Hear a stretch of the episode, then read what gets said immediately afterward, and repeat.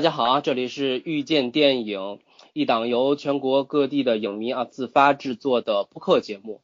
我们呢采取的是网络连线的模式，所以呢，如果有一些延时啊或者是抢话的情况呢，请大家谅解啊。我是今天的轮值主持人雨生啊，我在天津，呃，在微信啊订阅号、微博和荔枝的 ID 呢都是雨声淅沥，宇宙的宇，声音的声，小雨淅淅沥沥的淅沥。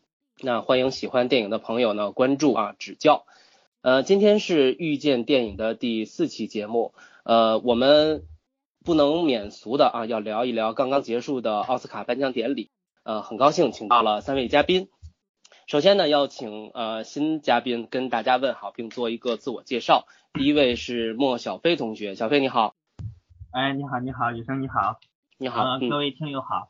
呃，我叫莫非，然后是一个资深的影迷，然后从小呢是看这个香港的 DVD 嗯长大的，然后在大学呢也恶补了一些电影。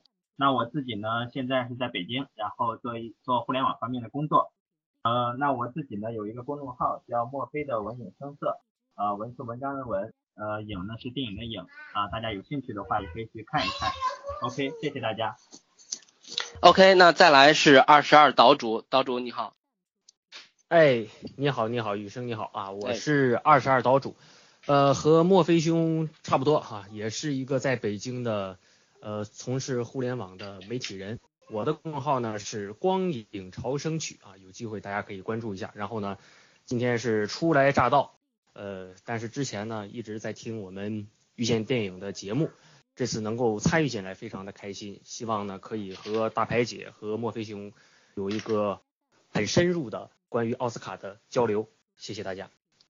OK 啊，说的非常好。呃，岛主已经把我们的下一位压轴的嘉宾说出来了啊，就是我们上期已经和大家发生过的大牌姐。大牌姐你好。啊，你好，你好，雨生你好，各位听友好。嗯，很很高兴，这是我第二次参与录遇见电影的那个电台节目，因为大家都喜欢电影嘛。然后。嗯，应该大家都对我也有所了解，我我就不多做介绍了，就开始吧。OK，那我们今天的电台发起人啊，我们的 台长于健呢也在聊天室里，他负责录音的工作，你可以随时参与我们啊。呃，首先呢，要请三位聊一聊对颁奖典礼啊这次颁奖典礼本身的一个总体的感觉，好吗？那咱们还是按照刚才的顺序吧，小飞你先说好吗？呃，OK OK，呃，那咱们。呃，先说什么来着？呃，就说颁奖典礼对你这次的整体的感觉吧。啊，是这样的，就是我呢那天是在上班，然后我就大概这个看了一些视频，然后当时，然后配合着这个时光网的图文直播，然后还有芒果的这个芒果 TV 的。呃，当时呢，其实开头的呃整体的这个颁奖礼，其实我觉得还算 OK 吧，就是在最后乌龙出现之前，我觉得还是 OK 的。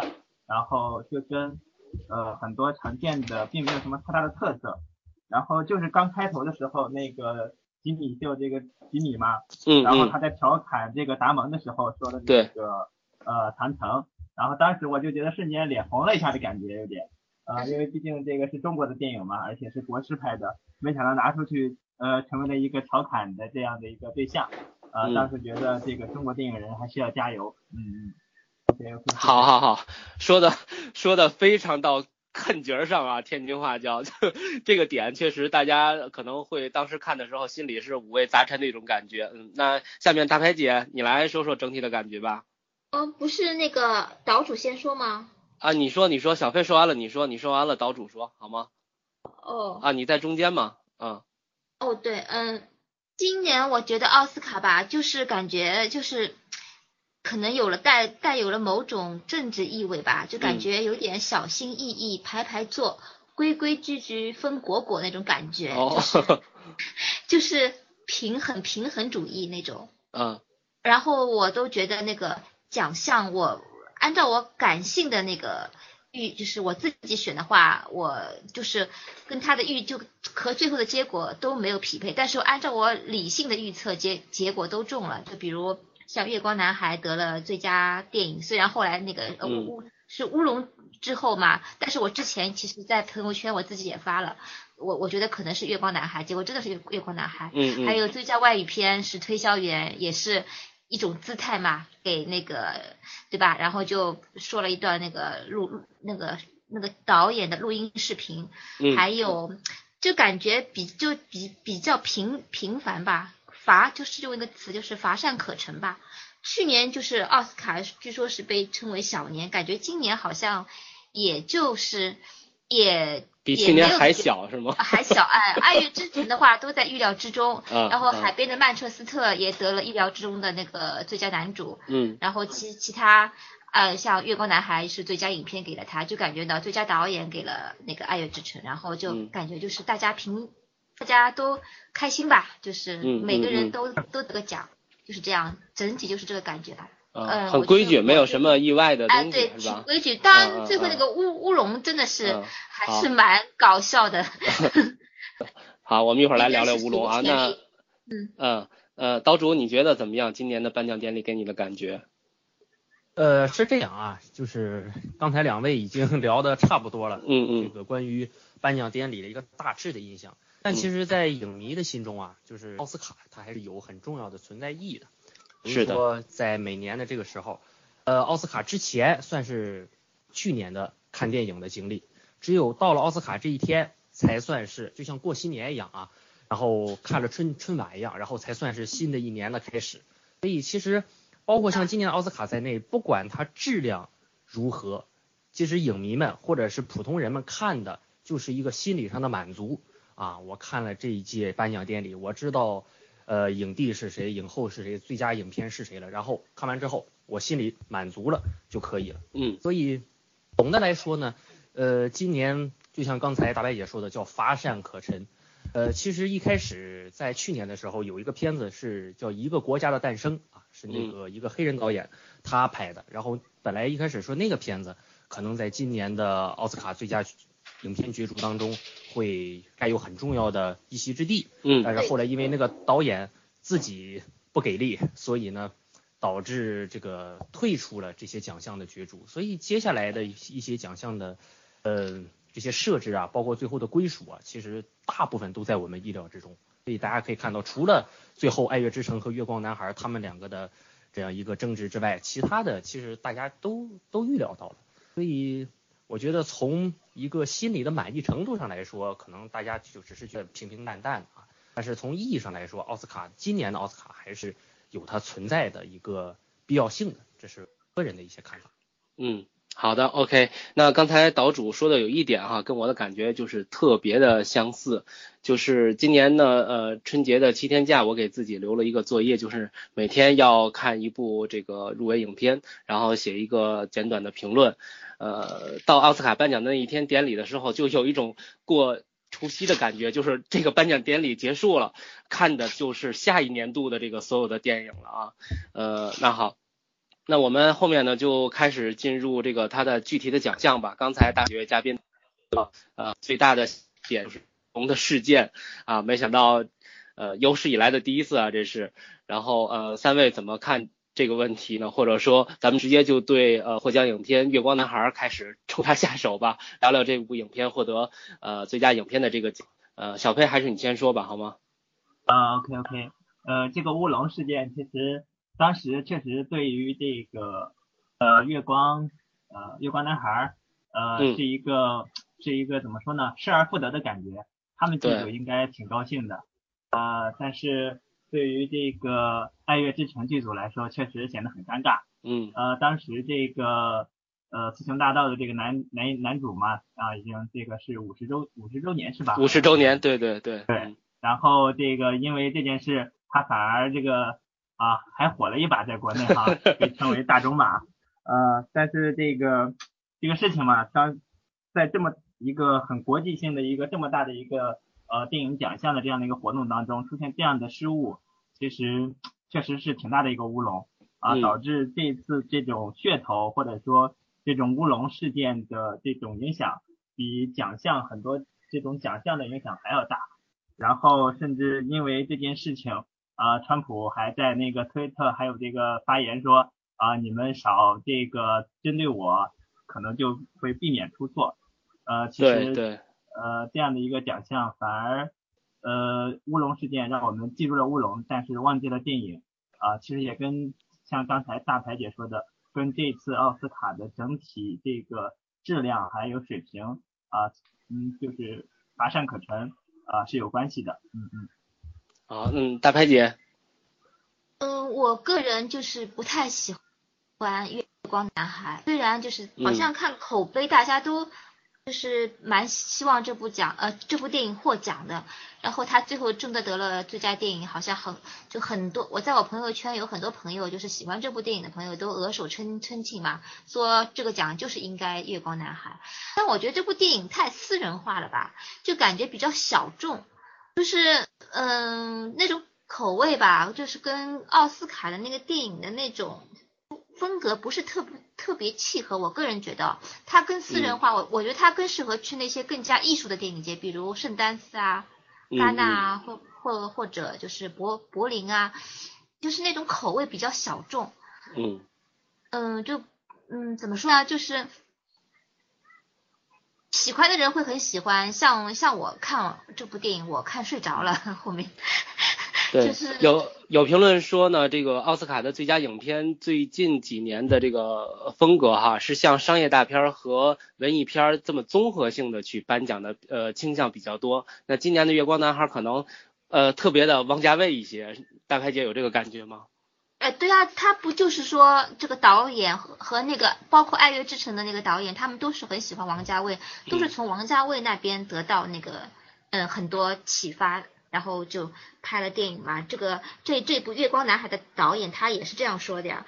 然后我觉得这部电影，他就更应该去参加那些独立电影节的那些评奖，就感觉不太适合，因为这部就是不怎么感怎么说呢？就各方面来说吧，嗯，反正。这种感觉很私人，就觉得他在奥斯卡得奖，反而对他，我觉得反而不是什么很好的事情，反而会让人家感觉他嗯名不副实的感觉是吗？不是，就感觉他好像就其实奥斯卡就是美国的一个国家奖呀，对吧？他其实他比较怎偏大众化的，他这部片子其实应该偏艺术性还是嗯。蛮强的，蛮作者性的那种，嗯。OK OK，那大拍姐这个着重说了《月光男孩》啊，我想问问岛主，呃，关于最佳影片这个奖，从《爱乐之城》呃失之交臂啊，到了《月光男孩》这个角度，你觉得呃《爱乐之城》嗯失去这个奖项的主要原因，你你会怎么认为呢？嗯，这个问题吧，呃，是这样，我觉得其实。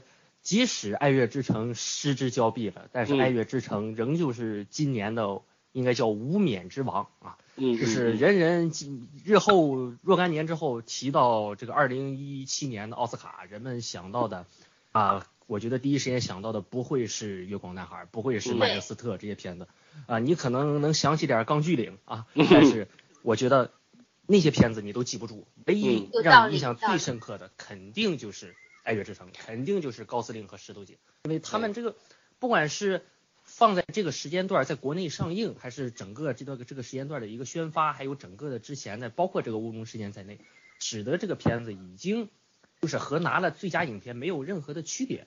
他独领风骚了，已经。对啊。那么呢，他没有拿到最佳影片，其实反而更加重了大家对这个片子的印象。就是就像没错没错，当年一九九四年。不知道大家记不记得那一年，可能有很多的经典的电影，是吧？然后最后是呃《阿甘正传》拿了这个，应该是《阿甘正传》还是？对对对，《阿甘正传》啊，然后他拿了这个最佳影片。但其实那年的好片子特别多，比如说像《肖申克》，其实《肖申克》也在那年，但是那时候《肖申克》默默无闻啊，票房也不好，口碑也没像现在好那么好。但是现在人们说起影史啊最好的一个影片，各大排行榜排名第一的永远是《肖申克》。所以他就是一个无冕之王，放到今年也一样。所以《爱乐之城》即使没拿到，我觉得其实也没有什么遗憾的。影迷心中啊，外国影迷也一样啊，这个中国影迷也一样，心里都有一杆秤。这个片子拍的好或不好，大家都知道。反正我和大白姐一样，我是非常非常不喜欢《月光男孩》的。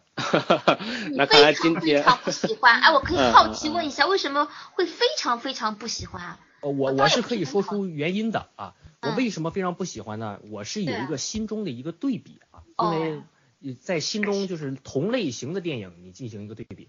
首先我第一次看到《月光男孩》的时候，我首先想到的片子是《帮助》，就是前几年的那个黑人题材的一个电影。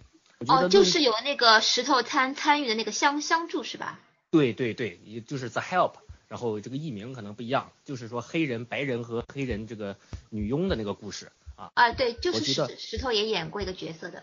对，然后我觉得论趣味性吧，这个片片子非完完全及不上那一部啊，趣味性，因为至少我看帮助的时候看的是，我觉得每个人都很喜欢那个影片的营造出来的一种氛围。而月光男孩整个片子下来，这三段下来，其实带给人的是一种非常压抑、非常苦闷的一种情绪。那么在就是今年同一届来比较，同样是黑人电影，我觉得又赶不上这个隐藏人物。因为隐藏人物，我至少我觉得，不论是从利益上来说，还是从一个，我觉得是从各个角度来说，还是从表演上来说，呃，隐藏人物都要比月光男孩要好得多。当然，隐藏人物可能。就是有点太主旋律了啊，对，有点太好莱坞了，是吧？对对对，所以说我也没指望隐藏人物能拿奖，但是呢，就是同类型的这种黑人题材的电影一相比较，我觉得月光男孩就是显得。比较 low，我不是说很 low 啊，就是比较 low。已经到 low 了，你这样说和很多王家卫迷会 会慢慢在后面再说你。呃，其实我觉得他学，就咱们说的不太好听啊，就是他学王家卫也没学的太精髓啊，是这个感觉。对，我觉得就是说，真正的王家卫的影迷去看他的电影，去看《月光男孩》，他们也不会买账；不是王家卫的影迷来看这个片子，也不会买账。所以至少我个人啊，尤其是最后他还拿了奖，挤掉了《爱乐之城》，所以我 我看完之后，我对这个片子的印象分是非常非常低的。嗯嗯。你是有点个人恩怨在情绪在里面吧？对，咱们就说这个最佳影片奖怎么说呢？呃，《爱乐之城》可能呃完成的比较规矩啊，完成度非常的高。呃，你把奖给他呢，呃，可能别人觉得不是那么的优秀，但是说不出缺点来。但相反呢，《月光男孩》呢就会感觉在剧本上啊，在创作上可能有一些让人呃不太满意的地方，能够说出他呃担不起最佳影片这个名头的地方。我觉得这是二者最根本的区别吧。嗯。好，那咱们说完了最佳影片呢，咱们再说另外一个很重要的奖啊，就是最佳导演奖。那最佳导演奖今年，呃，《爱乐之城》的导演是创造了影史最年轻导演的记录啊。三位嘉宾对这个问题怎么看呢？小飞？嗯嗯，呃，其实这一次最佳导演的话，呃，基本上可以说就像大家说的啊，意料之中。呃，因为呃上一部这个达米恩的这个《爆裂鼓手》嘛。也算是燕京四作啊，基本上很多人都非常喜欢那部那部电影，而而且我个人呢，对《爱乐之城》和呃《爆裂鼓手》他们两个来比较的话，我个人也是更喜欢《爆裂鼓手》啊。当时我在看的时候，一个人看的嘛，用电脑高清电脑上看的，然后当时就觉得啊，这个电影特别震撼，然后对于我个人的一个呃整体的一些价值的认同什么的，就造成了很大的一个。呃，触动。那这一次呢，他凭借这个《爱乐之城》来获得最佳导演，啊，也算是实至名归。呃，基本上从整个电影，咱们说电影本身，啊，这个从摄影到服装，然后再到配乐，啊，再到镜头，它这个开头的这个尾长镜头，啊，整体上这些呃应用都是相对来说，呃，属于很成熟的一个应用，啊，所以说能够得到这个最佳导演，啊，还算是实至名归。啊，另外其他的几部呃这个入围者，呃梅尔吉布森啊是一个老老家伙了嘛啊，所以说技术上肯定是没有任何的问题啊。然后这个整个电影当时看的在电影院看的时候也也算是热血沸腾啊，也很震撼啊。但是感觉是太怎么说呢保守或者说没有极大的特色吧整体上。呃，然后其他的这几个导演的话，呃基本上像那个月光男孩的这个巴里杰尼斯。嗯，像刚才说的，他是那个王家卫的粉丝嘛，啊，但其实这个电影我也是啊比较不喜欢吧，也不能说特别不喜欢，但是反正我个人看上去之后，看完之后没有太大的感觉，因为他这个呃整体的这个人物的性格比较扁平，呃就没有看出太大的突出的一个人物性格的展示，呃所以说基本上这几个最佳导演的入围，呃给到达米恩啊是没有任何疑义的，我个人，OK，嗯。OK OK，大牌姐，嗯，嗯，我跟那个墨菲的感受是一样的。嗯，他真的是已经平了那个当年那个泰坦尼克号十四项奖项的那个记录吧？嗯，是。跟他追平的。然后，真的他只有三十二岁啊。呃呃，因为我得到一个资资料，他是他是获奖当天是以三十具体的一个数据是三十二岁零三十八天，打破了一九三一年以诺曼陶洛拉三十二岁。零二百六十天的记录，这个就是很精确的一个数字，就等于他是有史以来奥斯卡最年轻的获得最佳导演奖的一位导演。啊，厉害厉害！而且彩排姐数据准备的很充分，嗯。呃，这个我这位嗯，他是打破了一九三一年啊，就很早很早的。很早了嗯。嗯，感觉这个导演真的是一个天才。就感就是那句话，老天爷赏饭吃吧。啊，而且是第三部长片啊，就完成了这样一个成绩。具体说是第三哦，对，第第三部，第三部，第三部，第三部。然后他就对这个电影就是有个整体的那个构，就是看得出他尽在掌掌握怎么拍，对对对对，他都在他脑子里胸有成竹，然后把他他的这种想法都。展现通过电影展现出来非常成熟，就感觉不像是一个才拍了三部电影的导演的作品，就很娴就那那种手法，特别是你看开场那个太娴熟了，感觉就是啊，这怎么可能像是一个老炮儿的哎，对呀，嗯嗯嗯，对呀，就特别特别佩服。他上一部的《暴力鼓手》还是这个独立电影的这个傲娇之作，嗯。然后这一步就开始大片的把控力，这个非常的纯熟啊。对啊，各方面细细细节上面，这种服装、那种道具细节各方面都很到位，就很细心啊拍的。所以我觉得，就就很期待他下一部作品吧。就是听说要拍那个登月的那个。阿姆斯特朗，阿姆斯特朗。对对对。嗯嗯，就期待他下一部作作品更加精彩。好，嗯嗯，岛主。哎，因为我是最后一个说，基本上到我这儿没什么 可说的。OK OK，我我我只能我只能聊一点不太一样的，稍微不太一样的，就是二二对二位这是对这个导演极尽赞美之词啊，我也非常喜欢这个导演啊。呃，爆裂鼓手那年真是看着爽，然后爱乐之城我也特别喜欢，但是呢，我提一个小小的担心啊，嗯，就是这么年轻拿奖，就是对他接下来的一个。导演之路是一个促进作用，还是一个这这是一个好的角度，嗯，岛主说的特别好，对对对，就是我们有古典文学里面有伤仲永是吧？你是这个意思吗？对，其实我觉得这导演三十岁了，倒不至于是仲永了啊。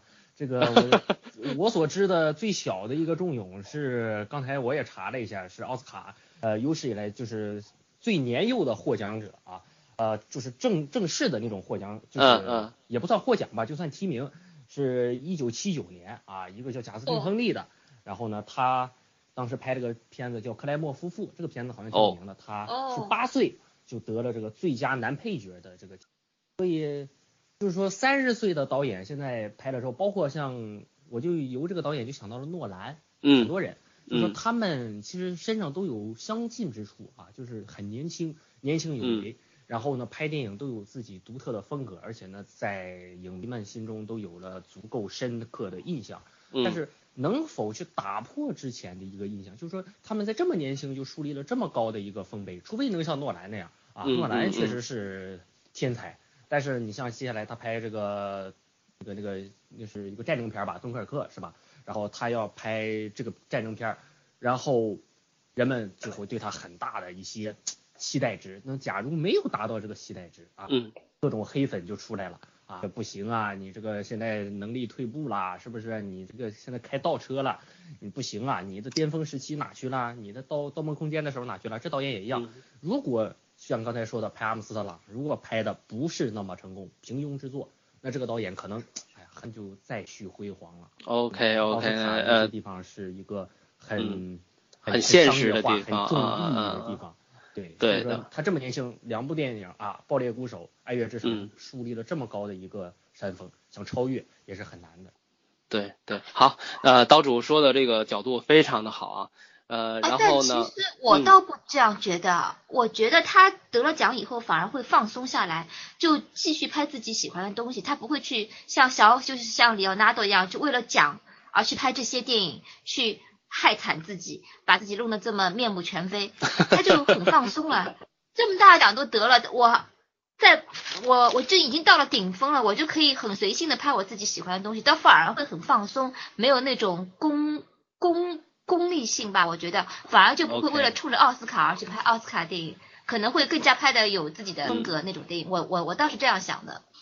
我好我再插一句啊，嗯我再插一句。嗯你说嗯。哎，我我就是，其实我个人心中，我希望拿奖的其实是梅尔吉布森啊，嗯。毕竟岁数也大了啊，而且钢钢锯岭实话实说拍的也不差，真的是也是是，对，所以说我觉得其实这一届我一开始我觉得啊，这个组委会要是说照顾各方面人的话，其实说让啊、这个吉布森拿到了这个奖啊，然后呢，嗯。爱乐之城拿到最佳影片，其实是我觉得是一个挺好的一个结局啊，因嗯为嗯既照顾了老前辈啊，新人没有也照顾到吉布森。拿最佳导演，《爱乐之城》拿最佳电影是吧？对，这是我一开始的一个预想，但最后预想现实总是很骨感，是吧？然后都没猜中。OK。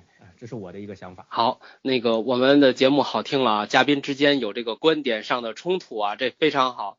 呃，然后呢，下面我们就接受刚才岛主的意见啊，这个顺序如果总是岛主最后说的话，那到他那儿总得另辟蹊径的 去说。岛主第一。个吧。所以，然后我们现在呢要进入到表演奖的这个评说里了。嗯导演啊，由导主先说，由导主先说。这个咱们先从最佳男主说吧。最佳男主特别的提气啊，这次可以说是众望所归。嗯，导主你先来。嗯，啊，是吗？我已经做好了最后一个说的准备。你先来，你先来，我先说吧。嗯。然后，其实今年的影帝没有什么太大的一个争议和悬念。嗯，是，嗯他在曼彻斯特里面的表现，我觉得是呃有目共睹的。曼彻斯特这个嗯。片子，我觉得如果不是卡西阿弗莱克来演，换一个别的人啊，然后来演，我觉得效果可能会大打折扣，因为嗯。可能就是因为他，我觉得他自己也会把自己的很多个人的一些经历，然后放到这个角色当中，因为这个父亲这个角色就是这个男人，他是一个 loser，是吧？嗯。他整个整个家庭遭遇了那么大的一个变故，他自己呃没有勇气去面对这一切，然后还得强作精神去面对。我觉得，呃，我对阿弗莱克卡西阿弗莱克他的这个呃个人的经历我不是特别了解啊，但是我我只能想到一点，就是说他的哥哥。他的哥哥是这么的有名，这么的有才华，这么的光芒四射啊。对嗯，然后活在哥哥的光芒之下，我觉得无论是谁，其实心里都会有一点落差。嗯嗯，所以我觉得那这下好了啊，这下好了，嗯对，所以说我觉得他在演这个角色的时候，其实也会把一些自己的这种情绪带进去。当然，他们兄弟俩关系还是挺好的。底下颁奖的时候，他哥哥不大本不还是那个演深情的拥抱了他一下啊，第一时间，第一时间，对的，对对，所以嗯说，呃，他拿奖我还是挺开心的。然后至于其他嗯。的几个男主，呃，其实我觉得主要还是其他的一些男主今年确实没有特别能拿得出手的嗯嗯嗯。作品啊，感觉排在第二名以后的人就会是一个特别大的往下荡的这么一个台阶儿，没有能跟对他形成真正竞争的哈。其实我觉得藩篱呃丹泽尔华盛顿还是挺好的那个片子。是，呃，丹泽尔华盛顿，我觉得最大的一个印象就是什么呢？就是他没有突破。就是说嗯他，我觉得他之前演的很多角色啊，不管是那个迫降那个航班，他演那机嗯长，还是说那个深渊人里面他演那个那那那些侠侠士一样的人物，包括这里面范蠡里面演这样的呃这种角色，我觉得总是丹泽尔华盛顿在演丹泽尔华盛顿。啊，就是一个老艺术家的正常发挥，是这感觉吗？对对，就是说没有让我们感觉，哎呀，这这老爷子今年拍的真好，今年有一个呢，就是同理可以想到谁呢？就是迈克尔基顿，嗯嗯就是之前迈克尔基顿鸟人那一届，为什么说哎呀特别厉害啊？就是说哎呀看到了一个之前从没想到过的迈克尔基顿，之前想到过的永远就是蝙蝠侠和他有关系，今年一看哇，他还能演这样的角色，就是给了人们耳目一新的感觉。那么另外一个就是呃安德鲁加菲尔德，然后这个我就不多评论了，然后留给后面二位，给后面二好位留点话头，没什么说的。那咱们还是得调整一下顺序啊。那个小飞，你第二个说吧，好吗？一会儿让大白姐压轴啊。我就没话影帝这个确实是呃毫无争议啊，基本上在之前啊从国内到国外啊他自己也确实呃众望所归，而且确实嗯在之前的前哨战中也拿了很多奖啊，拿了很多奖，啊，这个确实是表演的特别棒。然后从他自己呃在回去到这个曼彻斯特之后，海边的曼彻斯特之后，那给跟他前妻跟他侄子的这些呃碰撞，然后跟往事的这种撕扯拉扯啊，这种情绪上的起伏啊都特别到位。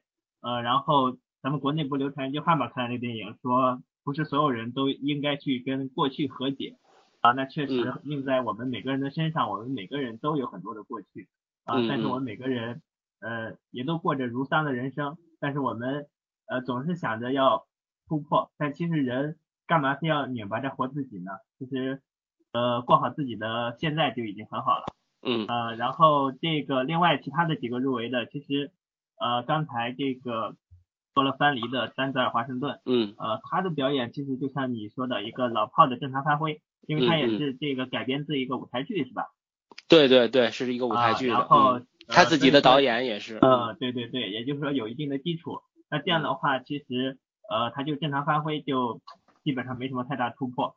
那加菲呢，就是加菲猫，然后他呢是因为一直都有一个这种怎么说呢？脸脸型还还好，或者是他之前的这种角色的印象也好，就给人一种呃老实巴交，然后容易受人欺负的这样的一个印象。嗯。而且他自己这个脸型，就像我刚才说的，呃，有点像这个长不大一样。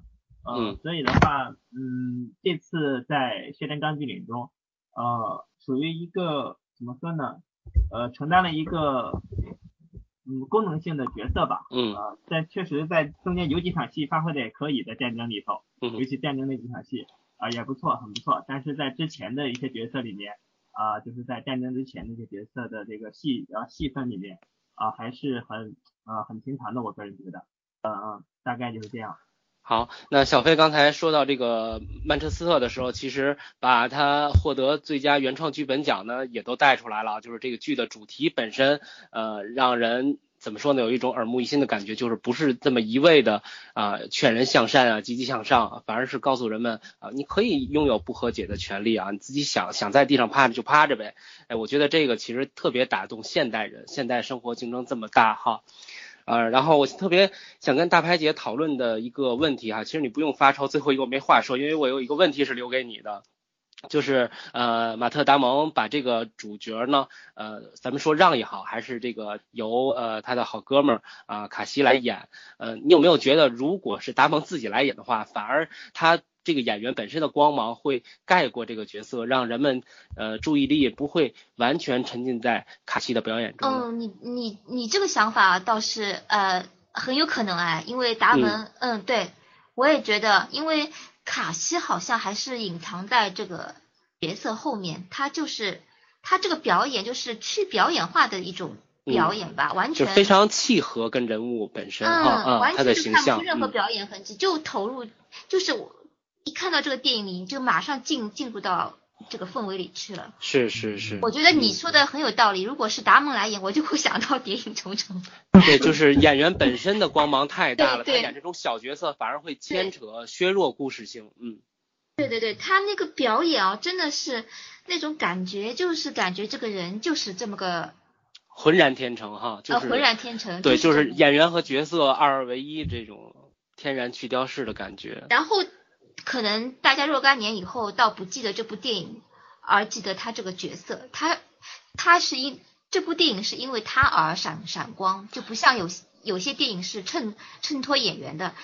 他演了这部电影，感觉是他把这部演这部电影给衬衬衬托发光了。对对，在我的印象里，好莱坞的主流电影中，其实这种银幕形象还是比较稀缺的。可以说，他也是为这种就是小人物，就是。我愿意颓废的这种小人物，可以说填补了一个空白吧。嗯，嗯，对啊，然后他那种状态啊，就从头至尾一直是紧紧紧绷着，一直很压抑。嗯，就是从，因为他到最后不是也没有和自己和解嘛。对所以他一直是那种很紧绷着的那种状态。他能保持着从头到尾一直保持这种状态，真的是。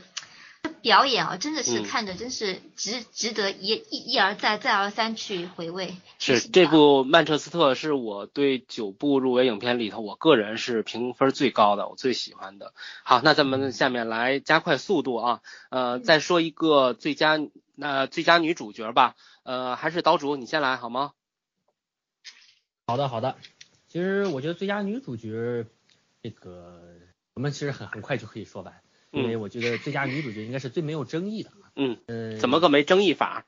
我觉得就是，首先我先说这个比较，嗯。今年入围的几个这个影后，呃，我我印象比较深刻的，也就是石头姐和她嗯，这个于佩尔，然后他们二位，我觉得是，就是其实能就是争一下这个奖是吗？对，能从这二位当中角逐出来。那么因为这个《爱乐之城》看的比较晚嘛，然后他很早就出来了资源，然后我们很早就看过了。那么在看嗯《爱乐之城》的时候，我就格外的去留意石头姐的表演。嗯我觉得《爱乐之城》当中真的是给艾玛斯通很大的一个表演的一个空间，是的，是的，很多的这个，因为她本身就是饰演了一个女演员，当中很多的试镜的镜头，很多的情绪突变的一个镜头啊，这真的是非常考验演技的。一开始嗯由哭转笑，由笑转哭啊，一种对于爱情美好的向往，然后对于尤其是 大家啊影迷们津津乐道的最后的那一笑啊，是，真的是很考验演技。我觉得知道那一笑的时候，呃，高司令那一笑吧，就显得有点不是那么太深入人心，所以说嗯高司令嗯还需要加把劲儿。但是，哎我倒不这么觉得哦。啊，没有好好，大排姐随时插入啊，说嗯这个石头姐的那一笑，呃，其实我觉得眼他那个眼泛泪光，眼泛泪光。高司令的，哎那我倒问一下了，为什么那个高司令的那一笑你觉得不好呢？他是那种很隐忍的，石头姐是那种很外很外放的，就我只是说比较。二人相对比，我只是说二人相对比啊。但是高司令他这个角色就是一在里面一，他一直是一种很内敛的那种绅士型的，他的感情其实他不是那种外，就不像石石头姐是那种奔奔放型的、外向的，他他是那种很说难听点就是那种闷骚吧，我感觉。嗯他最后，而且是到底怎么来说，是石头姐先不要了他，他那种眼神，我觉得表现很到位啊，就那种嗯很忧郁的、很那种压抑的那种感觉。而石头姐，因为她本来就是那种很感情外露外露型的嘛，我觉得他们两个这个哦，我觉得高司令演的还是很好的，我个人觉得。对那现在的嗯可能是我被这个高司令的这个颜值所折服了啊，那你觉得他那个时候应该是怎么样一种表现？你觉得是好到位的呢？不不不，我不是说他饰演的不到位，你您没理解我的意思。我的意思说你刚才不是说了吗？跟石头姐比，他那个演的不好吗？那你觉得他应该怎么样？他应该怎不么来是他演的不好，只是说我二人相比较，我觉得石头姐演的更好，这个意思，不是他演得石头姐怎么怎么好了？你倒说一下。石头姐怎么好？石头姐当时眼泛泪光，是吧？然后呢，当时就是那样一个，其实石头姐她也很隐忍啊。为什么？因为当时旁边有她的丈夫，对吧？那按照他们的一个想象当中去，然后这个时候两个人是应该抱在一起的，对吧？她其实心中也是一个很隐忍的。那么作为一个全篇下来之后，她之前的一个非常活跃的一个一个形象，那么到现在变成一个 同样需要隐忍的气质的这样一个女性，我觉得，尤其是我觉得石头姐在电影当中要比高司令要敢爱敢恨一些，包括之前的一些他的个人的一些表现，所以说我对啊，他们两个人关系从一开始都就是石头姐开，都是他在引领他们的关系，都是他主动的。啊对呀啊对呀最后他其实放弃高司令，其实也是他，就他们这段关系都是由石头姐来掌控的。其实对呀、那个高司令一直跟他后面。嗯，这样啊，呃，时间的关系啊，我我我来那个打个圆场啊。呃，现在的情况是什么呢？是我们的男嘉宾在说女演员演得好，我们的女嘉宾在说男演员演得好，这个非常正常啊，非常正常。对对对呃，要呃对，然后我我没说石头姐不好，啊，我觉得他在这两个人都在肯不好啊定啊，对对对，你们都在肯定他们两个主演啊，呃是呃小飞你觉得怎么样啊？嗯嗯嗯我看他们两个这个啊争执的很欢啊。对，一会儿让他们俩人私私聊去争执啊。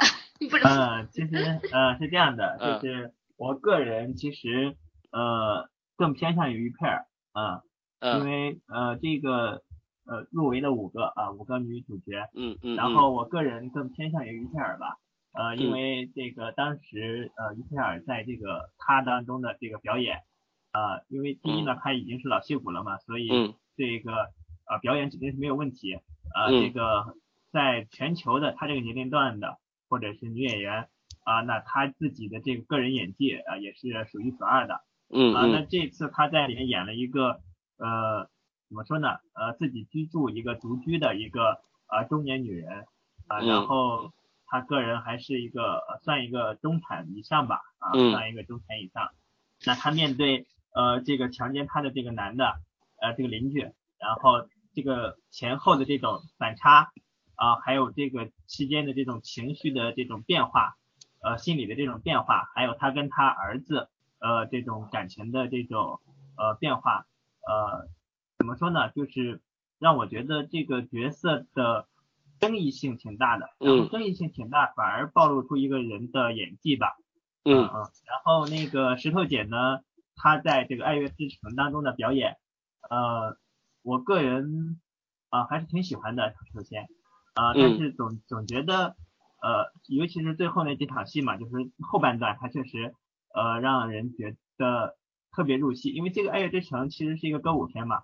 那如果你看歌舞片比较少的话，其实你刚开始是呃不太能进入的，可能会。嗯啊，但是随着这个故事的深入，然后尤其是后半段，这种两个人在甜蜜的恩爱过后，进入了这种秋天或者说这个秋季章的时候，那他的这种呃人物呢就会出现这种争执，那他们的这种演技，包括他们事业，嗯。呃，这个石头姐的事业出现了这种呃怎么说呢，更 down 的一个更低谷的一个情况之后，那他个人的这种表演，包括最后的那一场这个试戏，他个人的独唱啊、那种这个呃眼含泪光这样的一个嗯。表演嗯啊、然后包括刚才说的这个最后两个人的这种呃一笑吧，啊、嗯那确实我觉得石头姐在这个最后的一笑啊、也是表现的非常好啊、所以嗯说呃大家都知道是他们两个之间竞争哈。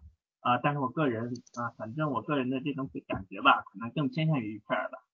OK，呃，小飞刚才特别好啊，把话题 从这个战火中重新引入到我们最佳女主的这个奖项中啊。我有一个特别不成熟的想法，说出来咱们一起来探讨啊。那个听众朋友们就也欢迎您来指教啊。这两位阿姨啊，于姨和梅姨都坐在台下，呃，然后呢。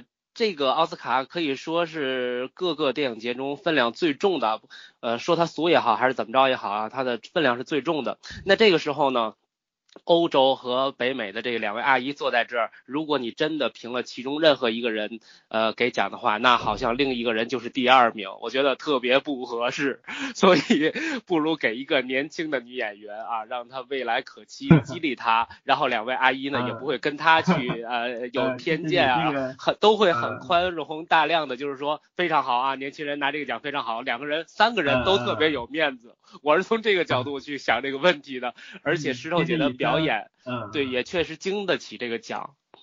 嗯嗯，确实，医生，你这样想其实也有道理。嗯第一呢，是因为这个于佩尔他是一个欧洲人嘛，其实非英语或者是非英语或者说非美国本土演员吧。嗯然后这个不入围最佳外语片而入围这个女主的话，其实并不常见，甚至很罕见对，啊、这已经是一个很大的鼓励了。嗯嗯呃，其二呢，就像你说的，是因为今年其实整体上咱们看入围的得奖的，基本上年轻人挺多的为主吧。啊对所以这一季很多人也说是这个鼓励后辈的一嗯个、呃重新的开始啊，所以说也有可能这个评委甚至有部分评委也是这么考虑的。呃，这个所以把这个最佳女主给到了我们的石头对对，两位老艺术家谁也别争第一第二，咱们就激励年轻人，我觉得这是一个最好的办法，也特别符合奥斯卡庸俗的精神。瞎说啊，瞎说。呃，好，那咱们时间有限啊，后面呢，呃，男配和女配这两个奖咱们混在一起说。呃，三位嘉宾你想说哪个说哪个啊？呃，最佳女演员，我的我的份就没有了，因为刚刚跟那个对，啊刚跟那个争起来，我我就没有份说了，是吧？不是不是，大拍姐，现在由你开始说，呃，最佳女主，然后女配、男配，你想说哪个说哪个，好吗？由你开始啊，嗯嗯。呃，我觉得于佩尔吧，她已经，他这把她哦，她这年纪，而且她的优秀作品大家都知道这么多了，她其实也是无冕之王，嗯，他其实根本就不需要通过一个。国家奖来证明他自己了。其实他，我我我从那个直播视频上看他那个神态吧，特别悠闲，特特别放松，就感觉他其实得不得这个奖，我觉得对他都无所谓吧。我个人觉得。也不是吧，他之前有一次出席活动，然后有采访他，还是呃当时看他的这种表现，还是挺重视这个奖的，还是想拿奖的，因为毕竟奥斯卡。虽然是一个国国家奖，但实质他在这个世界上都是有影响力的嘛，所以他自己个人其实内心还是有一些期望的。哦，好吧，那那就可能就是像你刚才说的，因为奥斯卡都你看这些都是为了鼓励年轻人，所以把这些奖都颁给了这些年纪轻的。而且刚刚那个是雨生说的吧，蛮有道理的。他颁给嗯梅姨，颁给他，这样他们两个人就就就感觉有了第一、第二名的这种感觉，对，都不好。嗯，那为了两个都不得罪，索性就给余文年轻人啊，哎，给年轻人余文得利石头姐得了。对，然后刚才综合二位说的呃那个意见哈，我觉得其实这个级别的演员从欧洲来到北美，从一个。艺术氛围更浓的地方，来到一个奥斯卡奖，其实他不管说自己想不想得奖得奖啊，还有他在颁场呃颁奖典礼现场的表现，其实呃都是咱们无法这个真正预判哪个是真，哪个是假，哪个是礼貌，哪个是礼仪的这个程度的啊。这这是我一点小建议，呃不成熟的意见啊。然后嗯，大最佳女配的我就。不说了，因为这两那些片子，我就除了那个海海边的曼彻斯特，其他我都没看过，我没有听你说。然后我就想，那个那那塔里波特曼那天他是不是没有出席这个？没有出席，他没到。哦，怪不得。他其实他那部演的也挺不错，就是但是那个指向太明显了，嗯，就冲着奥斯卡去的，跟着就是讨讨好的倾向太明显了，所以可能奥斯卡也就也就没没有考虑他，他也知道自己可能得不了奖吧，感觉。嗯，最佳女配的话，我觉得米米歇尔其实我开始也压他的，我觉得他和那个卡西就是相遇那段就是爆发情感爆发演的也很好，爆发的，嗯。啊，对，就就是那一段，就是那段感觉特别棒，然后。他没得的话，其实我也有点遗憾，因为另几部我都没看过，那我就不发表意见了，好吧？我就说到这边。嗯，OK OK，那岛主吧，岛主第二个说男配和女配吧，综合你想说什么说什么，好吗？啊，我先从贝斯的这个情绪当中缓解一下啊。嗯嗯。刚才这个差点被被撕的体无完肤。嗯。然后，呃，我觉得我印象比较深刻的是这个最佳男配啊，因为最佳男配的这个男演员我认识，马克·沙拉。哦。呃，之前记得他在哪儿呢？是在这个纸牌屋里面，纸牌屋里面他演了一个很重要的一个角色，就是雷米，他出演一个说客啊。对对对，然后呢，从那那个纸牌屋的时候，呃，因为雷米是纸牌屋后期加入的一个角色，但是呢，慢慢的戏份呢就非常重，而且呢，简直就要成为这种男三男四的这样的。啊，一个后加入的角色，其实说想加入到一个已经成型的一个美剧当中，其实是很难的。但是呢，这个马克沙拉他就是凭着自己的一个呃，可能是黑黑黑的这种外形啊，容易让人大家记住，再加上他自己的一个表演啊，让雷米这个角色很快的成为纸牌屋当中一个必不可少的一个一部分。然后呢，今年我看这个《愿望男孩》的时候看到了他，然后我就很惊喜，因为他很早在电影当中很早就出现，我一看，哎，这不是雷米吗？然后看到他也很亲切啊，所以他的表现我我我看的时候格外的认真，然后我觉得确实演的挺好的，所以我当时听到他拿奖的时候，我是非常开心的啊，因为我觉得这样的角色，呃，这样的人物需要这样的奖项来去肯定。因为他们肯定是演了很许许多多的配角，然后呢，没错没错，拿到一个名至实归的这样一个奖项来证明。嗯，然后那个女配角就是叫维奥拉戴维斯，然后之前呢就是对她没有一个特别太深刻的印象，因为我觉得在黑人女配角这方面，我印象最深刻的永远就是还是刚才我说的那部电影，就是《相助》啊。然后呢，今年也是在隐藏人物当中演的，就是那个斯宾塞。嗯，她也是那个在那年凭着《相助》拿下了最佳女配角，然后呢，这种黑人女性拿女配角，然后我觉得印象最深刻的就是斯宾塞了。然后呢，所以今年的这位呢，我没有太多的去关注，但是呢，在范迪当中，她的表现我觉得还是挺让人就是感动的。所以我觉得今年的男配和女配，至少在我这儿，我觉得都名至实归，没有什么太大的争议，就是这样。OK OK OK，好，感谢岛主。那个小飞，小飞，你再来总结一下。嗯嗯嗯。呃，那个男配和女配呢，其实男配那个马克沙拉阿里，呃，然后他这个在《月光男孩》里，其实怎么说呢？呃，戏份不是特别多哈，然后所以整体上，呃，基本上我个人觉得他呃的表演。呃，属于中规中矩，或者说呃没有那么让我像岛主那么的喜欢或者说惊艳，嗯，呃，因为他在里面好像就呃没有几场戏吧，三三四场戏吧大概，嗯嗯，啊，然后后来就死了是吧？意外也不知道怎么死的哈，然后那个他个人呢，其实首先他好像是一个穆斯林是吧？呃，好像是，啊，然后的话，其实我觉得这个颁给他的话，我觉得是有这种政治意义在里面的。嗯，因为川普这一届又是怼川普的这种大会嘛，也是好莱坞怼川普大会，呃，所以说呃颁给这种黑人男配，而且是一个穆斯林的话，其实我个人觉得可能政治意义甚至大于这个表演奖的意义吧。嗯嗯。啊，然后我个人更嗯喜欢的这这几部电影，除了雄狮我没有太看完哈，其他的我都看了。然后我个人还是比较喜欢那小男孩叫卢卡斯，是吧？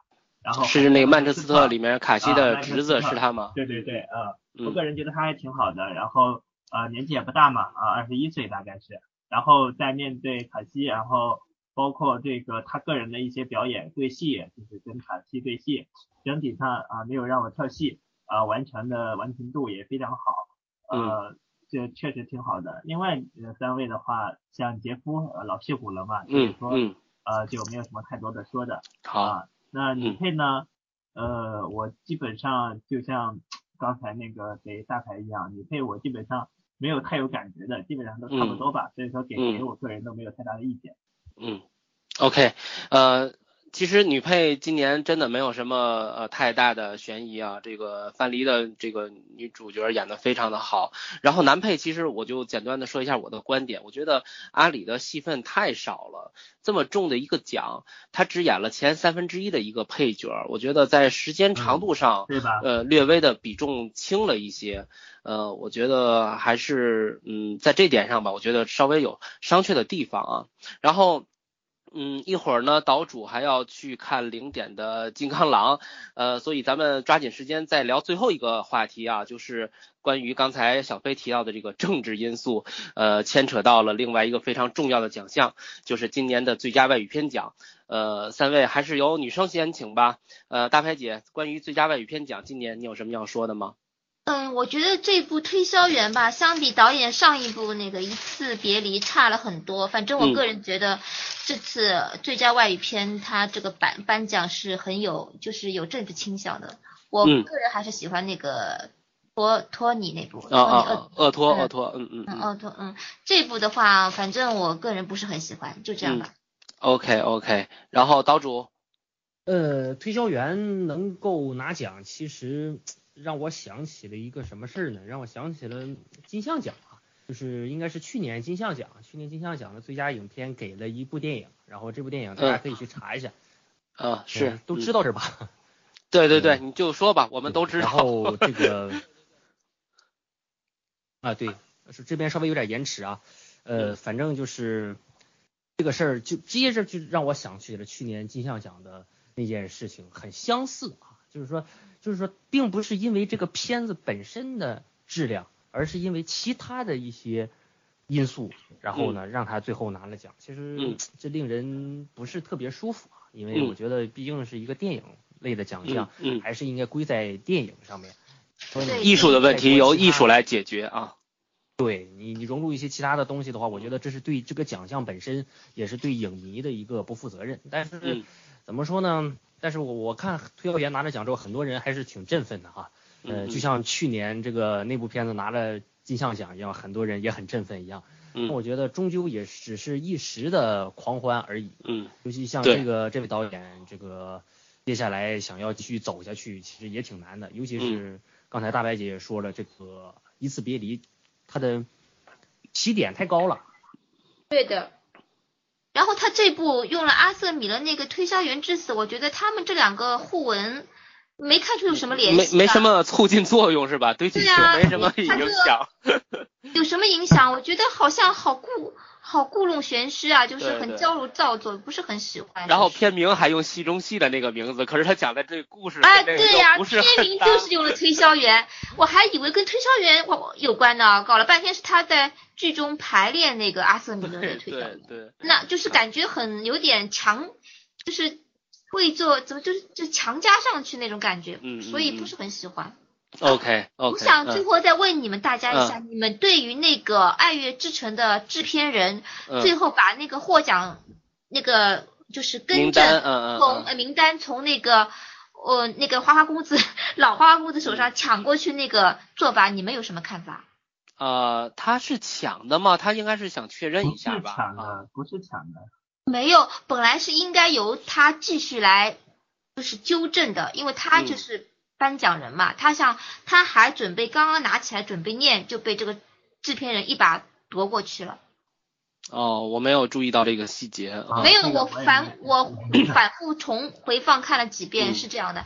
他准备不紧不慢的在在那个想要开始在就纠纠正了，因为他是颁奖人嘛，那个获了，结果他一把抢过去就把他的话给说了，嗯嗯，就弄得老就弄弄得人家老老爷子很尴尬，最后他还要还要说明一下，嗯，我之前拿到的是说上面写着爱马仕通爱嗯嗯爱乐之城，嗯，觉得他有点。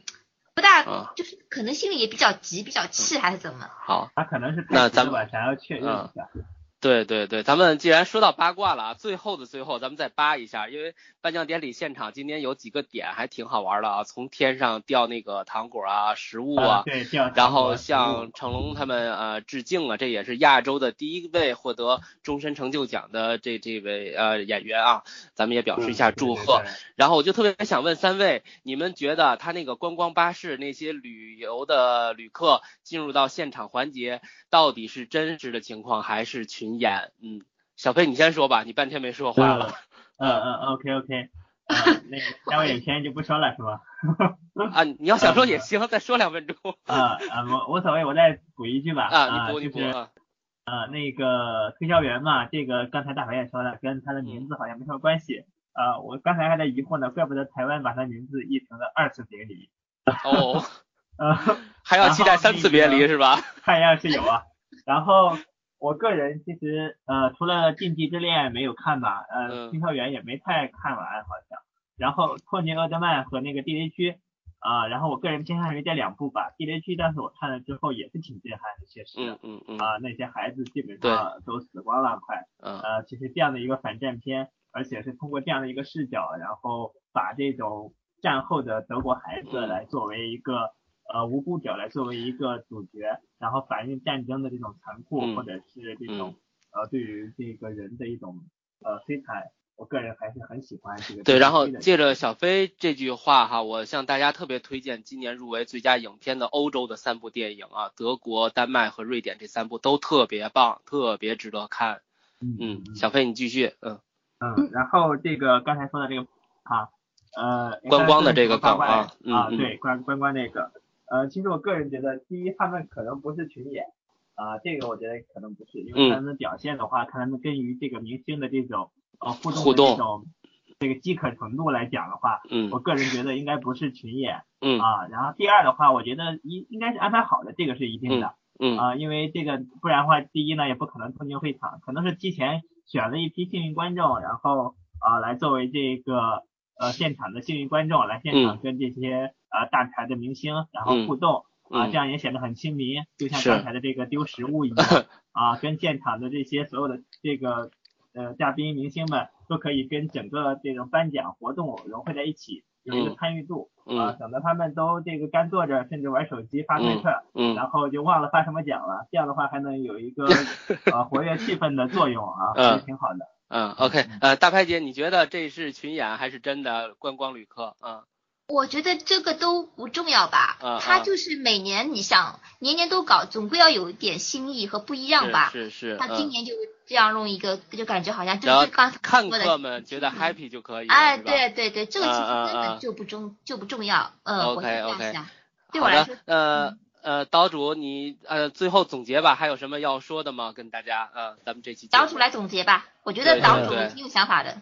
对，好 好，谢谢谢谢您您就是就是别在那个高司令这事儿上再 再再再没有啊，就是我们就事论事讨论嘛，嗯对吧？好的好的。OK，然后呃能让我总结啊，非常荣幸，非常荣幸。然后刚才二位已经各个方面都说了很多了。然后刚才这个问题我就说一句啊，就说咱们以心比心，就把它当成一个美国的一个春晚来看啊。其实美国的春晚应该是那个超级碗，应该是那嗯那种超级碗盛会。但是说在很多人在我毕竟在影迷的心中，这个春晚就是奥斯卡。然后那你想咱们中国办春晚，那前面还得找一些观众搁那哎笑嘛，领还得长是吧？嗯，对，还得请一 些这些什么英这些先进模范嘛，是不是？然后都是安排好的。就是嗯说，我觉得就是说增加一点互动环节性啊。然嗯后这是我对于这个问题的一点看法。然后我再总结一下这一届的奥斯卡，就是说嗯结合刚才二位的一个想法，我觉得今年奥斯卡总体来说啊，就是说还是平平淡淡啊。各个奖项其实大多数呢都在我们的预料之内，没有太大的一个呃超出预期的一些地方。呃，但是呢，今年奥斯卡带给了我们一个新的一个思考，我觉得就是一个电影的奖项到底什么才是最重要的？因为今年融在这个奖项之外融入了太多的东西，比如说像乌龙事件的，我可以称它为噱头啊，这就是让整个人看完奥斯卡之后，所有的这个新闻媒体，所有人都只关注于这个乌龙这个事儿，而忘了一些影片本身的一些价值的探讨。第二呢，就是刚才推销员的这件事儿啊，关于政治一些方面因素的融入啊，所以说，呃，太多其他方面的元素越来越多的融涌入到奥斯卡的内部，使这个奥斯卡已经变成了一个大杂烩，它已经不是那么纯正的，能够带给我们影迷原汁原味的一些感官上的或者是心理上满足的一个奖项了啊。我们每年看它似乎就像博彩票一样啊。我不说别的，就像很多公众号今年全都是在搞啊这个竞猜，所有公众号一个就像一个像要赛马一样、赌博一样啊，然后呢调动起影迷的积极性，但其实已经失去了那个一个韵味儿。所以说，大家当年可能啊这个预测这个奖项可能是出于自己心中的一个喜欢啊，我非常喜欢奥斯卡，我非常喜欢这一年的电影，我想去预测，但是今年呢，现在已经变成了一种就是连预测都变成了一种利益的驱动。然后呢，大家预测啊，我今年如果不预测，我觉得我在这个影迷圈子里我会显得很 low，然后我会落后于人啊，我这个朋友圈发不出去。所以说，我觉得这是一个非常不好的一个现象。我觉得这是今年奥斯卡带给我们一些更多的思考。我们不仅要反思奥斯卡本身，我们也要反思我们影迷自己啊，对于这个奥斯卡的一些想法，嗯是不是我们对他的哎，是不是已经背离了我们自己本身的一些初衷？嗯我最后的一点，哎呦，好，不由得给岛主鼓掌啊，说的特别好特别好，这种鼓掌自省鼓掌鼓特别棒。谢谢对谢谢谢谢谢谢。呃，高啊又有具体的分析啊，特别棒。然后是是是，然后爱电影呢是一件非常纯粹的事情啊，我我也祝福大家，咱们都能够继续让它纯粹下去。呃，最后呢。呃，还是要感谢几位嘉宾啊，我们一起制作了一期遇见电影的第四期节目，然后也欢迎所有的听众朋友们啊，在各个播客平台给我们留言啊，我们的台长啊，发起人于健会在各个平台传播我们的节目啊，只要你知道的，肯定有我们的节目，您就搜遇见电影就可以了。然后我们的新浪微博呢，也已经刚刚。呃，注册成功了，也欢迎大家去给我们留言。呃，我们会在所有的留言中选取两位质量非常高的朋友啊，来赠送我们的一个小礼品，就是《生化危机》的电影兑换券。